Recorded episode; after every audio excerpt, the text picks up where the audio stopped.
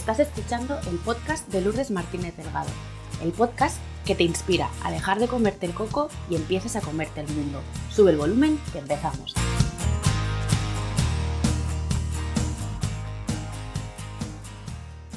Hola a todos, ¿qué tal? ¿Cómo estáis? Eh, de corazón espero y deseo que estéis bien y si estáis atravesando un mal día, tenéis un día gris como está haciendo hoy aquí en Madrid en el momento de grabar esta entrevista, pues espero que el ratito que nos queda por delante os haga sentir más confortables y os eh, haga llegar un poquito de calor al corazón y os ayude a sobrellevar mejor ese día que estéis, que estéis teniendo. Em, hoy me siento orgullosa, agradecida y feliz porque al otro lado de la pantalla me acompaña una persona que es muy importante para mí. Es un hombre al que le tengo mucha admiración y muchísimo respeto, eh, que ha estado en uno de los momentos más importantes de mi vida acompañándome y ayudándome a sostenerme. Y eh, necesitaba traerlo al podcast para que lo conocierais y para que eh, escuchaseis todo lo que tiene que decir que no es poco, y todo el valor que puede aportar desde, desde su lugar, que solo él sabe ocupar.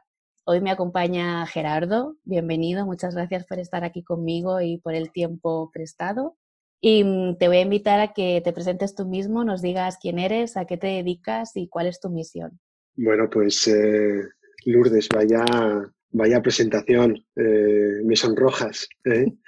el gusto es mío por estar aquí Hacía tiempo que no nos conectábamos y esta maravillosa actividad que estás llevando adelante con tu podcast nos da eh, pues el privilegio ¿no? de, volver a vernos, de volver a dialogar, con lo cual un millón de gracias por invitarme.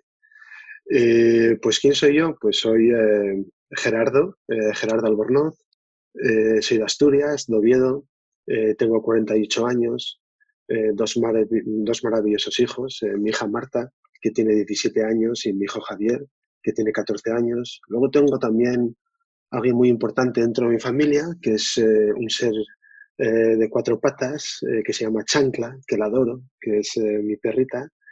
Y, y bueno, pues a lo que me dedico a nivel profesional, estoy en una fase y una etapa nueva que he empezado a, a, despegar desde hace menos de un año y soy consultor eh, que está especializado en desarrollo organizacional y desarrollo personal. Y sobre mi misión, uf, estas son esas preguntas eh, complicadas que uno tiene que pensarse bien lo que dice, ¿no? Eh, mi misión, yo creo que mi misión es poder retornar a la vida, retornar a la sociedad, a mi entorno cercano, eh, y a todas aquellas organizaciones y personas con las que me puedo relacionar mucho de lo, de lo que he recibido, porque en el fondo, Lourdes, eh, eh, he sido y sigo siendo un gran afortunado. estoy rodeado de amor, estoy, he estado rodeado también de oportunidades que me han brindado mis padres en mi casa, también diferentes entidades profesionales, amigos, eh, para poder eh, tener espacios de desarrollo, eh, con lo cual, sinceramente, vivo en un país, España, desarrollado, tenido en torno a mí circunstancias únicas. Y entonces mi misión de retornar algo de lo mucho que he recibido y sigo recibiendo a la sociedad parte por cultivar diariamente una conciencia de aterrizar y tocar lo que uno tiene y también poder practicar la gratitud. Y la gratitud yo creo que la practico eh, con una curiosidad inmensa y ganas de poder aprender y aportar. Y creo que mi misión es esa, mi misión es eh, cultivarme, agradecer, ser consciente, eh, para luego poder hacer la vida más fácil a la sociedad en la que vivimos. Con mis mayores limitaciones, mis mayores imperfecciones y con mi mayor humildad. Eh, sí. No es, no es em, pequeña, ¿no? Por decirlo de alguna manera, esta misión a la que te has encomendado de, de devolver a la sociedad, a la vida, lo que te ha sido regalado, lo, la suerte que has tenido de, de, todos esos privilegios, esas experiencias que comentabas, ¿no? Desde el entorno familiar, desde las oportunidades laborales, tu vida personal. Entonces, si me lo permites, aplaudo tu misión. Me parece maravillosa. Em, lo has dejado un poquito ver aquí en tu presentación, que hace un año, poco más o menos, que, has empezado un nuevo proyecto. Entonces entiendo y sé, esto es privilegio de, conocerte, que no siempre ha sido así. Entonces me gustaría que, compartieras con nosotros eh, a qué dedicabas eh, tu, tiempo, tus energías eh, antes de este nuevo proyecto como consultor, a lo que te dedicas ahora. Sí, pues eh, mira, Lourdes, en el pasado tuve la, grandísima fortuna de trabajar cerca de 22 años en el entorno multinacional. Estuve a caballo de dos empresas multinacionales, 17 años en, una empresa y luego otros 5 años en, otra empresa, con, con roles muy distintos dentro siempre de lo que era el departamento financiero pero con roles distintos, ¿no? Donde al principio empiezas a ser especialista de área y empiezas a, ser experto de una cosa, eh, de una tarea o actividad específica, y luego de repente eh, esas organizaciones eh, ven en ti algo que te empiezan, como digo yo, a tirar a los leones porque te ponen enseguidita a, a liderar o a ser jefe o director de, de equipos, ¿no? y ahí es donde más de la mitad de mi carrera en entornos multinacionales he sido director de equipos, equipos europeos, equipos globales, donde he tenido la grandísima fortuna de poder estar en contacto con personas de distintas culturas, distintas maneras de ver la vida, con esos equipos también multidisciplinares ¿no? que se nutren de, experiencias distintas. y esa ha sido mi carrera, una carrera multinacional eh, que también he tenido el privilegio de haberme dado la oportunidad de viajar por el mundo. Eh, he estado en sitios que jamás la vida me podría permitir eh, viajar e ir. Con lo cual, sí es verdad que cuando uno viaja por trabajo no es lo mismo que viajar por placer, sí uno, cuando cultiva esa ansia de aprender, abre los ojos, ¿no? Y como si fueses con tu blog de notas, apuntando todo aquello que aprendes de esa cultura, de ese país, es, un auténtico lujo, ¿no? Y he tenido esa grandísima fortuna. Pues fíjate, eh, un marzo del 2019 eh, me despide mi empresa, ¿eh? Tal cual, Cataplón. y, suena.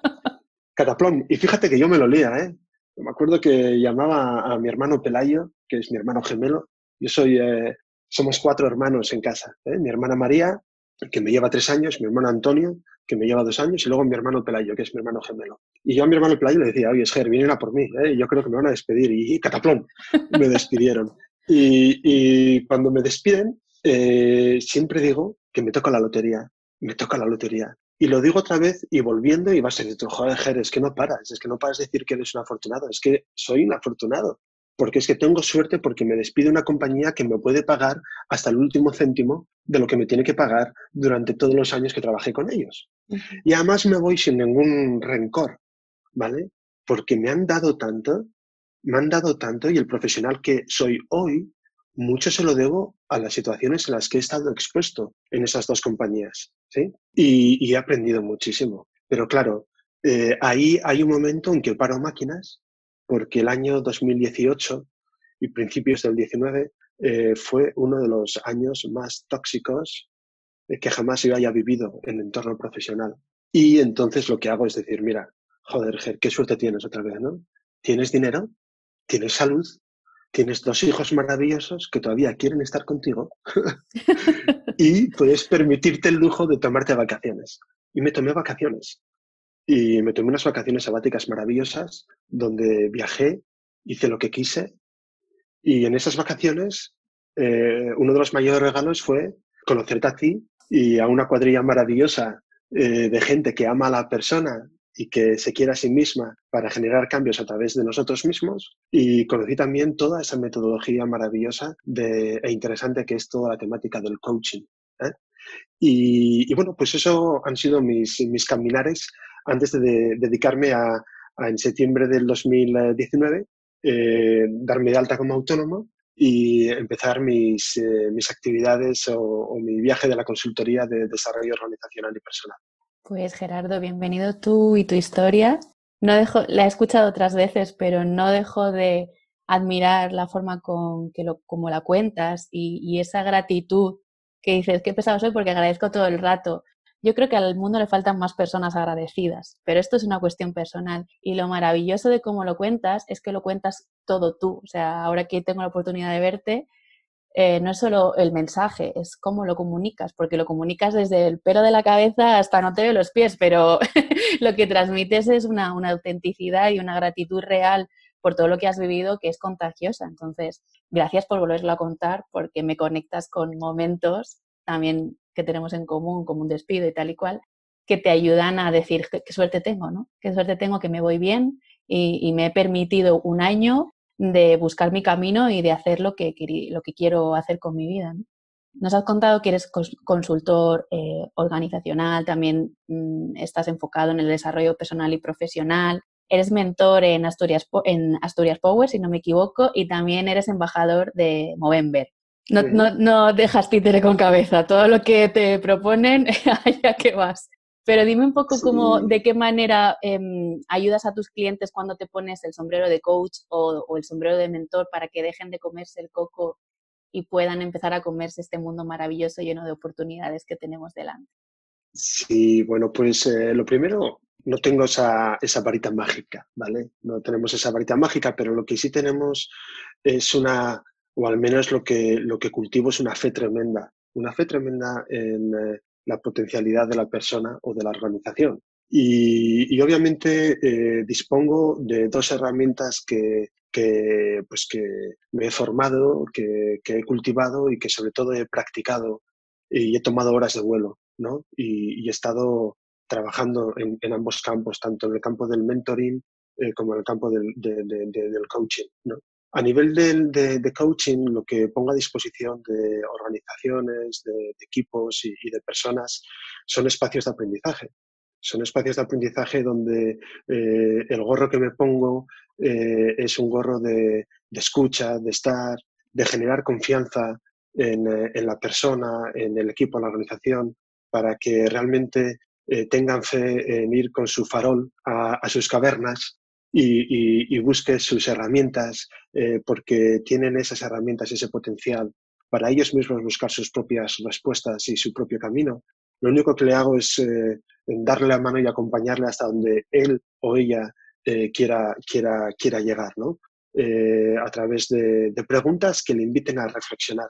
Muchas veces no nos permitimos parar y reflexionar. Vivimos en un mundo lleno de frenesí, eh, donde la urgencia eh, se ha convertido realmente en, algo cotidiano y donde eh, las personas y organizaciones y los líderes de las organizaciones realmente no paran el reloj para pensar y tenemos que ayudar a pensar y a reflexionar y a través del coaching generamos esos espacios. Yo no le digo lo que tiene que hacer ni cuál es la solución, sino que confío en su potencial para que esa persona o esa organización, ese equipo, genere ellos mismos esas herramientas que en ese momento de reflexión y a través de preguntas eh, que realizamos o que realizo abiertas, eh, ellos eh, generan cambios de observador. Empiezan a ver su obra de teatro no desde la misma butaca, sino que les invito a que se muevan del escenario, vayan a otra butaca y sigan viendo la misma obra de teatro, pero descubran cosas nuevas, porque están viendo un punto de vista del escenario que desde la otra butaca no lo veían. Y entonces les invito a que hay otras alternativas que ellos las tienen dentro y que las pueden realmente catalizar, ¿no? Porque ellos son los grandes impulsores. Cuando me, gorro, me pongo el gorro de mentor, ahí sí que saco y capitalizo todos mis 22 eh, años de super infante de multinacional ¿eh? Eh, y, ahí sí que voy, ahí voy a piñón. Y entonces cuando me pongo ese gorro, como te digo, lunes de mentor, doy consejos, comparto eh, lo que me funcionó, comparto lo que no me funcionó, eh, comparto mis miedos para que no se sienta un extraño y, tenga y que, y que el miedo que siente en probar algo que le estoy diciendo era el mismo que yo sentía y que deje fluir. Comparto también muchas herramientas. Soy muy práctico, eminentemente práctico. Me gusta mucho trabajar en dos áreas en el área de mentoría. Uno, generar conciencia, aumentar niveles de conciencia del para qué. Y dos, eh, trabajar con una herramienta y metodología que vaya asociada a ese nivel de conciencia que te estoy dando en este momento, en esta temática que te preocupa o que quieres saber más, y que lo puedas poner en práctica justo cuando acabes eh, eh, la hora de reunión conmigo en mentoría. De tal manera que puedas experimentar qué pasa al ponerlo en práctica y que esos resultados eh, puedas ver qué te sugieren o qué te resuenan. ¿Vale? Entonces, son dos ámbitos distintos, pero dos ámbitos donde de alguna manera tienes que tener mucha escucha, tienes que tener confianza en que la persona o el equipo la organización que tienes delante va a ser capaz, pues, por supuesto, de, de, poder llevarlo a cabo. No estamos, eh, ¿verdad?, eh, dividiendo el átomo, ni estamos eh, mandando a un hombre a la luna. Estamos muchas veces hablando de situaciones sencillas, pero que nosotros tenemos la habilidad, el ser humano, de hacerlas complejas. Totalmente alineada con lo que estás diciendo, tanto en la parte de coach como en la parte de liderazgo de, equipos, ¿no? está ahí delante y, es como una, a mí me gusta pensarlo como una bombilla a la que le ha ido cayendo polvo, pintura, con el paso de los años se ha ido atenuando esa luz, tanto como en el potencial de un equipo con el, como el potencial de cada ser humano, de cada persona. Y el trabajo del coach con el que yo estoy más próxima es como ir limpiando esa, esa bombilla para que la luz vuelva a verse potente y brillante. Y en el caso de un equipo, pues esa dirección, ¿no? como ese capitán de, barco, que les anima y, les, les, sostiene también a veces, incluso en momentos de, dificultad, y les acompaña en el camino con el foco firme en, el puerto al que quieren llegar. Me ha encantado lo que has comentado del cine y de las butacas y qué diferente se ve la película o, la obra que se está interpretando delante del escenario o entre bambalinas y la escena es la misma. ¿no? La oportunidad que brinda cualquiera de, los dos sombreros de generar oportunidades. Yo lo veo, ¿no? Una manera de generar oportunidades. Y un trabajo de, un mentor, a mí me gusta mucho esta, esta idea de em, tú puedes recorrer un camino solo y hacerlo más rápido, o puedes hacerlo acompañado y llegar más lejos. Y yo creo que el mentor tiene mucho que ver en cómo de lejos quieres llegar tú en tu, en tu camino. Entonces, bueno, era una reflexión que quería compartir contigo. Totalmente, totalmente. Lo hemos estado hablando un poquito de las similitudes, ¿no? Has dicho el espacio de escucha, la confianza, pero vamos a hablar eh, de las diferencias que hay entre un coach y un mentor, porque es algo que, genera mucha confusión, ¿no? Yo no sé si a ti te habrá pasado, tanto cuando contactan contigo como coach como mentor, que no ven muy bien dónde está la diferencia, ¿no? Entonces me gustaría que nos compartieras para ti ¿Qué es lo diferente entre un coach y entre un mentor? Lo hemos ido comentando, pero como para dejarlo eh, mucho más, más claro. Pues eh, bajo mi punto de vista, cuando trabajo a nivel de coach, realmente, eh, no lo quiero decir esto muy alto porque a ver si luego no me van a pensar que no trabajo, ¿no? Pero el protagonista de la escena, el protagonista constante de la escena es la persona a la que viene a hacer la sesión de coach lo que yo genero en ese espacio como coach es que le hago trabajar a la persona y le hago trabajar a través de, entre comillas, una provocación eh, o una invitación a la reflexión a través de preguntas. Y es la persona la que trabaja.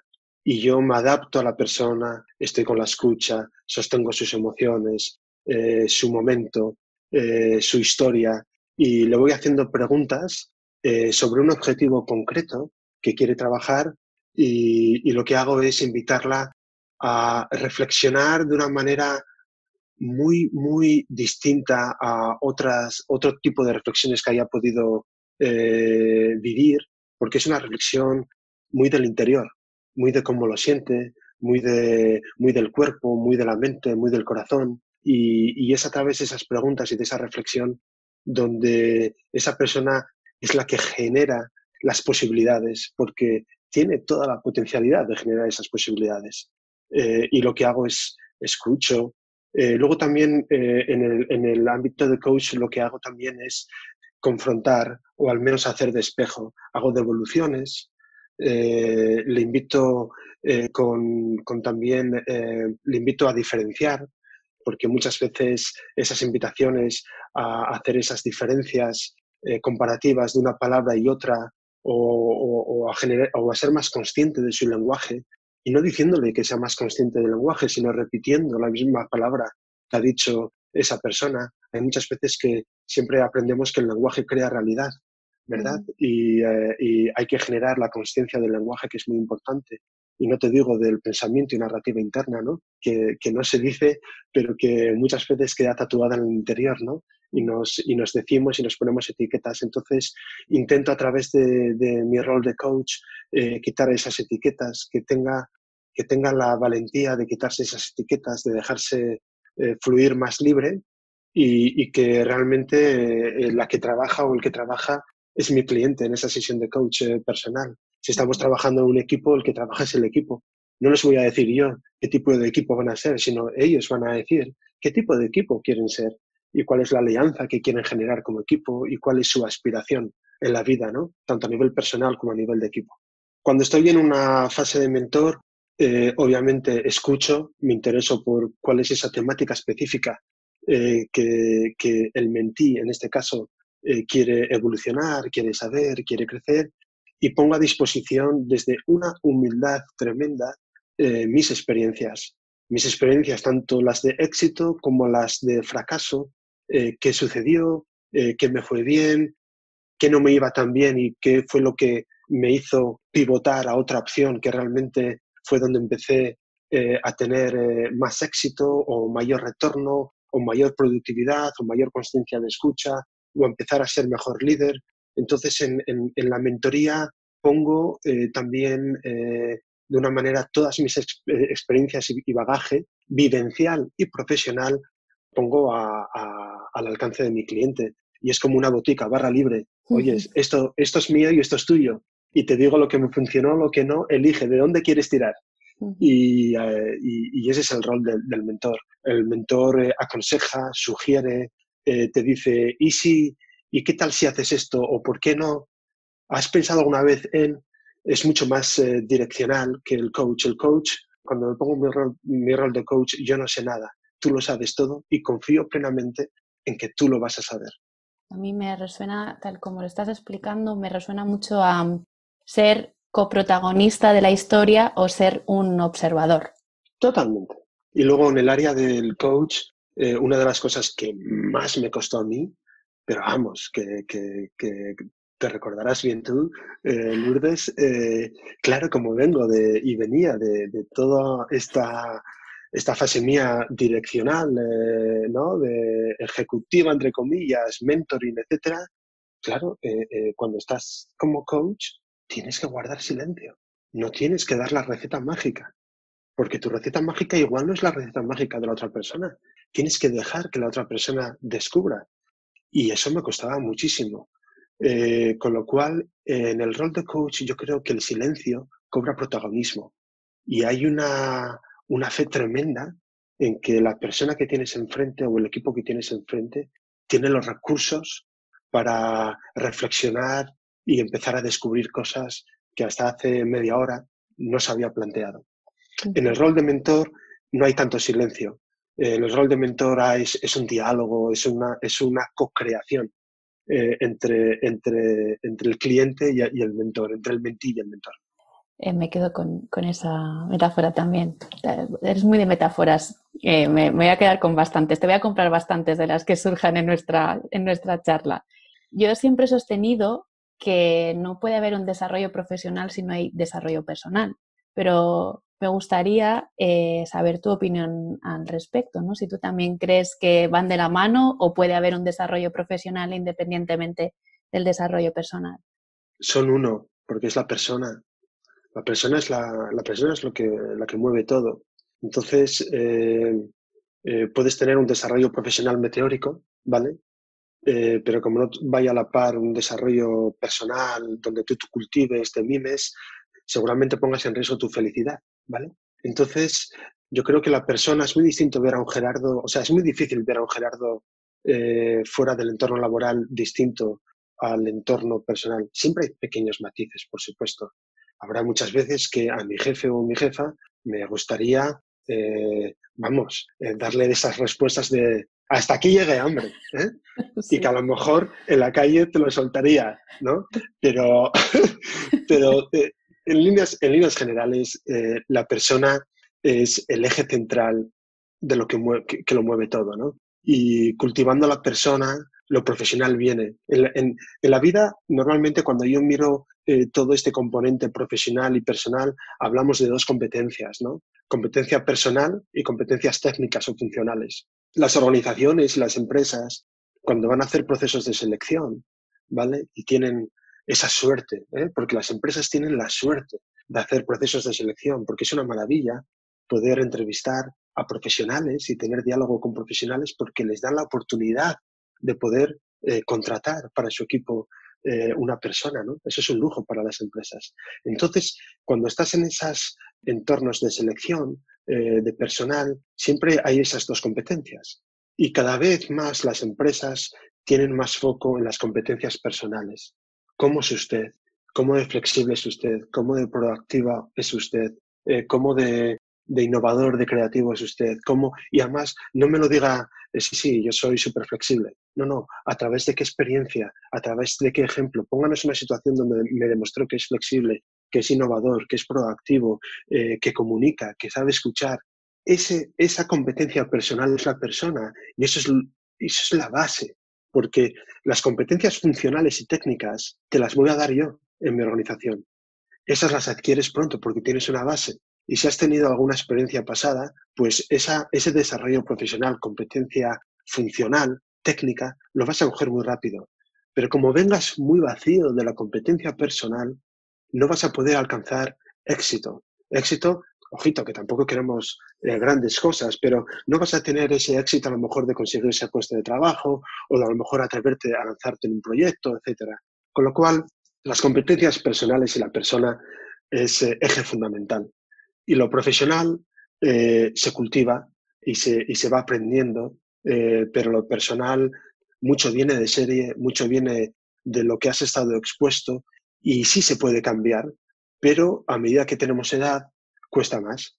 ¿sí? Entonces, para eso existimos los coaches eh, y otros profesionales para realmente en esa competencia personal darte a ti el cincel y el martillo y que empiezas a esculpir tu propia figura porque puedes esculpir la figura que tú quieras eh, esculpir. Y para eso necesitas tener al lado a alguien que, que te guíe y que te acompañe.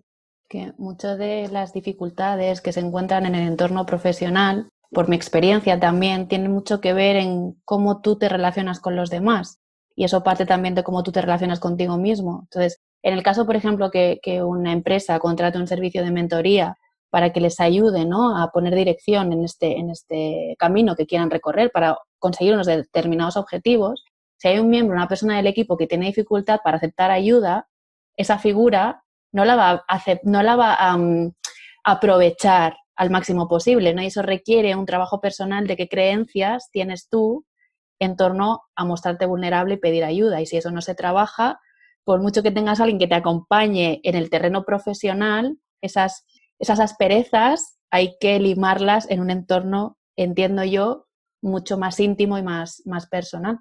Y además pienso que cuando tú, cuando tú cambias, todo cambia, ¿no? Cuando se producen pequeños cambios en ti, al final eso eh, se, proyecta en tu forma de relacionarte con los demás. Sin duda alguna, eh, Lourdes, sin duda alguna. Eh, la persona es capaz de, generar, generar cambios fundamentales, ¿no? y pueden ser pequeños cambios, pero que la acumulación de esos pequeños cambios es un efecto dominó. Y lo que tú antes comentabas me resuena muchísimo, el de declararte vulnerable, ¿no? Declararte aprendiz. Yo, fíjate, eso es uno de los, de los obstáculos que, que veo que, que, que, está más presente en, en las personas eh, tienen miedo a sentirse desnudos y a que los demás les perciban eh, eh, vulnerables.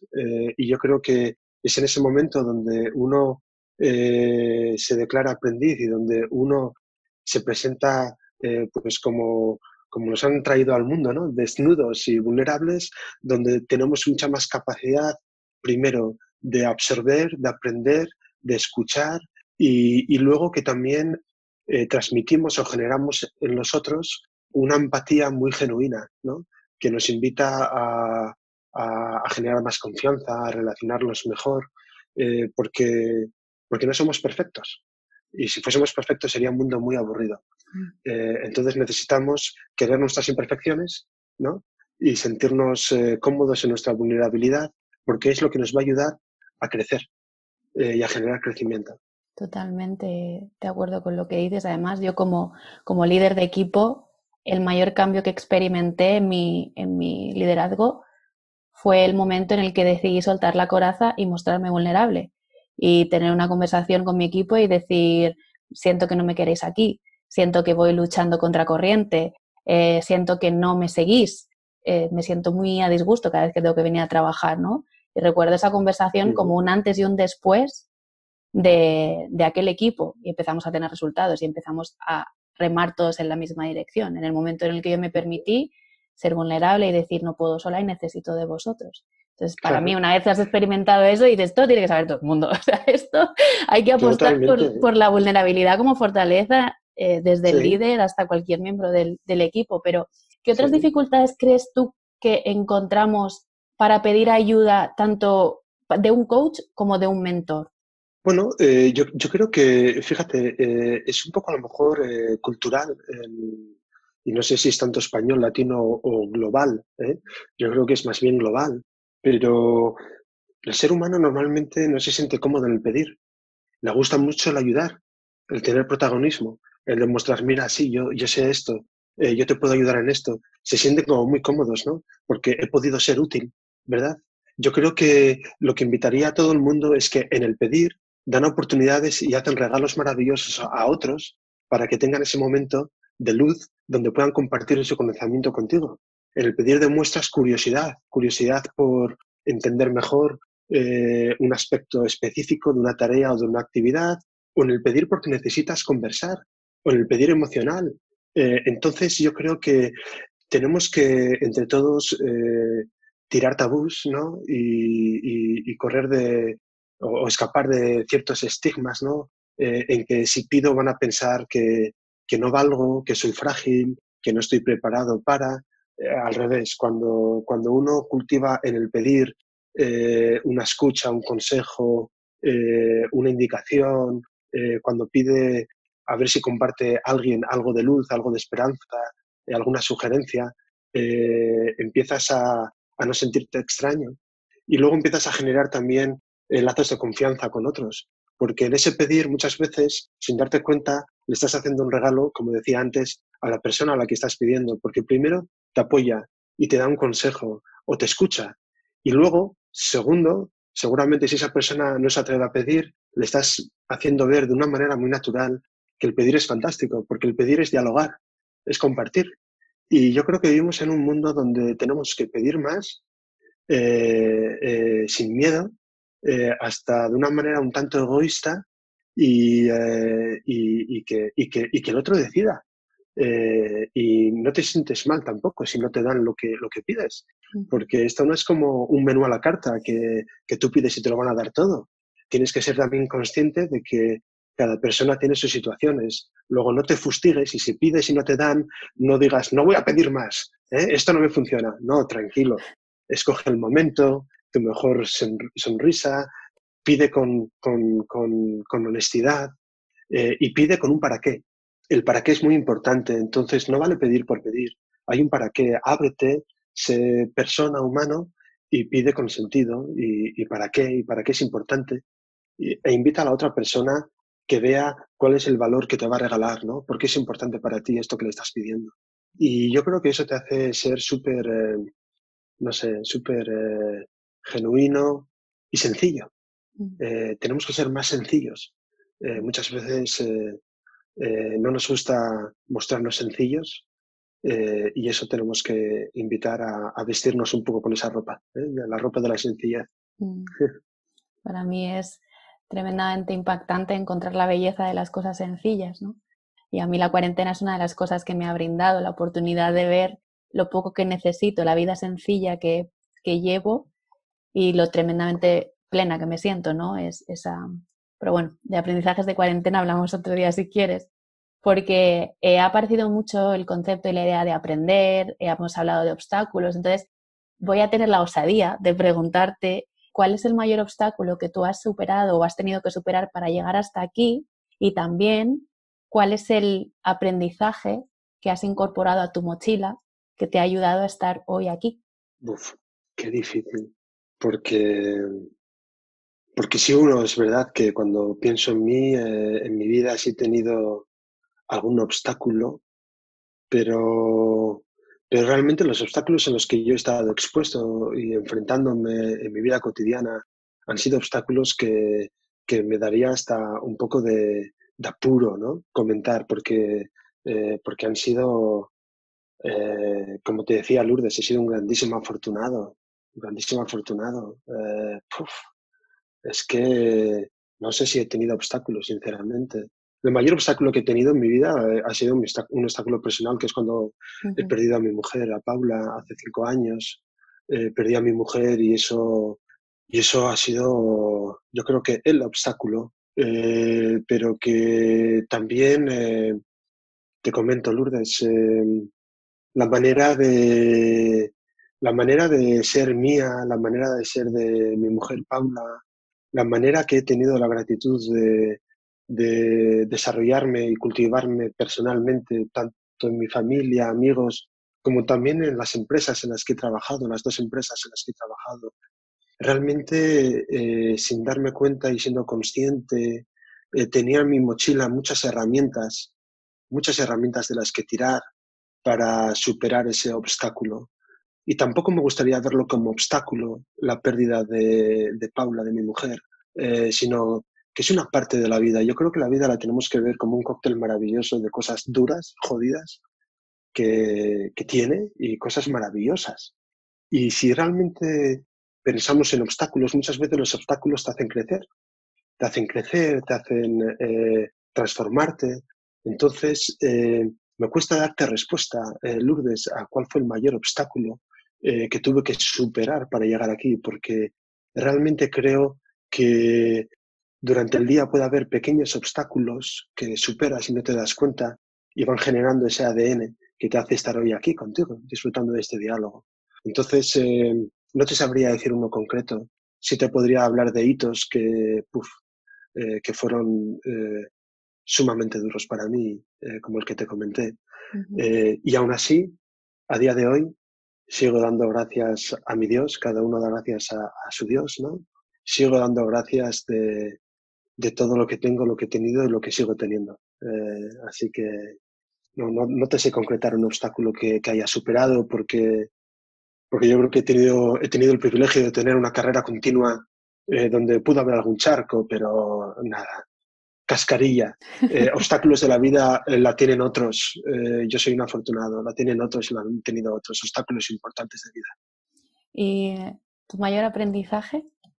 Algo que, que, que echando la vista atrás dije, digas, jolín, no era consciente, decías, ¿no? Que has tenido oportunidad de conectar con herramientas a lo largo de este tiempo para superar esos charcos que la vida te ha ido poniendo. Si te tuvieras que quedar con uno.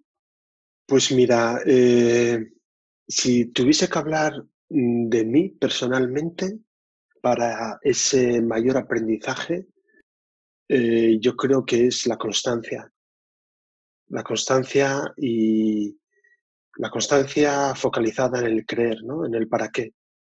Nunca he sido un tipo, ni, creo que sea un tipo inteligente, eh, de estos que, te dejan boquiabierto, pero creo que hoy por hoy estoy donde estoy por unos niveles de constancia tremendos que siempre he cultivado en mí. Luego he tenido el placer de cultivar otras eh, virtudes y también otras oportunidades de mejora que, que todavía me sigo tirando de las orejas todos los días para decir, no te columpies, Ger, no te columpies, que, que tienes que seguir creciendo, que aquí esto te cuesta. Pero la constancia sería ese aprendizaje en mi vida, ser constante, sí, ser constante, ser tenaz. Ser tenaz y ser constante. Coincido. Yo destacaría muchas otras cosas, ¿no? Pero bueno, como el protagonista eres tú, te lo voy a comprar. y aceptamos barco como animal acuático. ¿Qué tipo de personas, qué tipo de perfiles tienen las, personas, que, personas u organizaciones que acuden a ti, que buscan un mentor o que buscan un coach? Yo diría, Lourdes, que tienen un denominador común y que, y que es eh, ganas de generar cambio. ganas de, transformarse, o bien ellos mismos de generar un cambio y transformarse, eh, o, ganas de transformar una organización, de rediseñar, de, crear, de, darse permiso para innovar, para, para tener eh, una perspectiva distinta que, les alimente, ¿no? Un soplo de, aire nuevo, como cuando abres la ventana, ¿no? Para ventilar la habitación, ¿no? Eh, muchas veces uno está eh, consigo mismo, ¿no? Eh, en ese yoísmo constante que no deja entrar una pregunta nueva, que no se haga él a sí mismo y se la responda, sino una pregunta nueva que, que, le, joder, que le descoloque un poco, que lo cojan fuera de juego y que digan, mamma mía, ¿pero qué me está preguntando? Espera, déjame, déjame. Y que, y que se sorprenda con la respuesta. O esa organización que dice, oye, estamos aquí todos cocinando, hemos ido a comprar todos eh, los productos, nos hemos puesto la mesa, hemos puesto el vino y todavía nos decimos que la cena fantástica. Hombre, no, vamos a invitar a alguien de fuera ¿eh? y a ver y que opine, ¿no? Y que nos, y que nos desmantele esto un poco. Entonces yo creo que son, eh, el denominador común es esa curiosidad de querer dejarse sorprender, de aprender de otros y sobre todo de aprender de ellos mismos. Entonces yo creo que eso es lo que tienen en común la persona o la organización que me llaman a la puerta y que, y que yo pues eh, me presento ahí eh, con, con Ray al lado, eh, como si fuese a hacer mi primera comunión, con cara de buenín, y digo, ¡yuhu! Y, estoy. Pero, ¿y quién es, pero, pero, quién es este friki, tronco, que viene aquí, que no conocemos de nada? Pero si no sabe, no sabe nada de esto y de lo otro, de lo técnico, ya, no hace falta saber nada de lo técnico ni del negocio, lo que tenemos son preguntas muy potentes y experiencia en gestión de equipos, dirección, personas y, mm. eso, y eso mueve, mueve estructuras. Yo creo que el cambio del paradigma del que tanto se habla, que ya es, una realidad, ¿no? Eh, hay dos opciones, o lo miras o apartas la mirada, cada uno que se plantea hasta qué punto está dispuesto a vivir con esas consecuencias, de, mirar el cambio o de, o de darle la espalda. Pero yo desde hace unos años siento que el, el futuro de las organizaciones está en apostar por su principal activo, que son las personas que forman los equipos. Si tú consigues equipos motivados, equipos em, comprometidos, creo que los beneficios van a llegar más fácilmente que cuando tienes un equipo que no se siente comprometido, que no se siente alineado, que no se siente que lo tengan en cuenta, ¿no? Todo esto que se habla de conservar el talento, promover y conservar el talento en, las organizaciones. Y yo creo que un poco el cambio de paradigma va encaminado hacia, hacia este cambio, hacia esas empresas catalizadoras que impulsan ese cambio transformacional desde dentro hacia afuera. Y desde la base de la pirámide que tenemos ahora, hacia lo que es la punta. Creo más en una organización un poco más horizontal. Hay que, hay que, sí, Lourdes, hay que, fíjate, y, este es un reto maravilloso, ¿no? Pero hay que invitar a las organizaciones que sean como las personas, coherentes. Es decir, invito a todas las organizaciones y a los top managers y directores de organizaciones, CEOs, equipo eh, directivo, que sean coherentes. Cuando en el papel de una organización y en su página web hablamos de cultura, de valores, de misión y de visión, quiero tocarla, vivirla, que se toque y que se camine. Eh, porque si no, lo que decimos, una expresión muy americana, es que si no es bullshit, ¿vale? ¿Y qué pasa? Que como yo no lo vea y lo toque, no creo en ello y mi pertenencia no va a ser la misma. ¿Y quién camina esos valores, esa cultura y esa manera de ser coherente de la empresa hacia sus empleados? Las personas. Tenemos que construir líderes y mandos intermedios que los formen muy bien. El mando intermedio normalmente es el más abandonado de los abandonados de toda organización. Está en ese sándwich incómodo. Tenemos que generar empresas coherentes donde eh, desde arriba de la organización eh, exista una coherencia de quiénes queremos ser, para qué, cómo queremos, qué cultura de trabajo queremos tener y que la practiquemos y que nos dejemos de pijadas. Porque realmente muchas veces las organizaciones no tratan a los empleados de manera madura. El empleado es súper inteligente, la persona es súper inteligente. Se nota enseguida qué es natural y qué no es natural, qué se está haciendo y qué no se está haciendo, eh, que eh, vuelva a mí como un efecto boomerang y lo devuelvo eh, porque ya no te lo compro. Entonces, lo peor que puede hacer una organización es no ser coherente. Y eso invito a las organizaciones, a que sean coherentes, a que lo que digan practiquen y practiquen experimentando y escuchen e innoven y que dejen que sus empleados sean los que también formen esa cultura, valores y visión. Eh, no es una cosa de unos para todos, es una cosa de todos. Y la persona igual, sé coherente a nivel individual. Si dices que a partir de mañana vas a empezar a ponerte en forma porque quieres correr una maratón, joder, sé coherente, hazlo. Y si no, no me lo digas porque me estás volviendo loco. Es que mañana tengo que entrenar y no entrené. Es que paso mañana. Oyes, ¿eres coherente o no eres coherente? Y si no, dedícate a otras cosas, pero no te fustigues. Entonces yo creo que la coherencia eh, hay que practicarla más. ¿sí? Y yo invito a que se practique.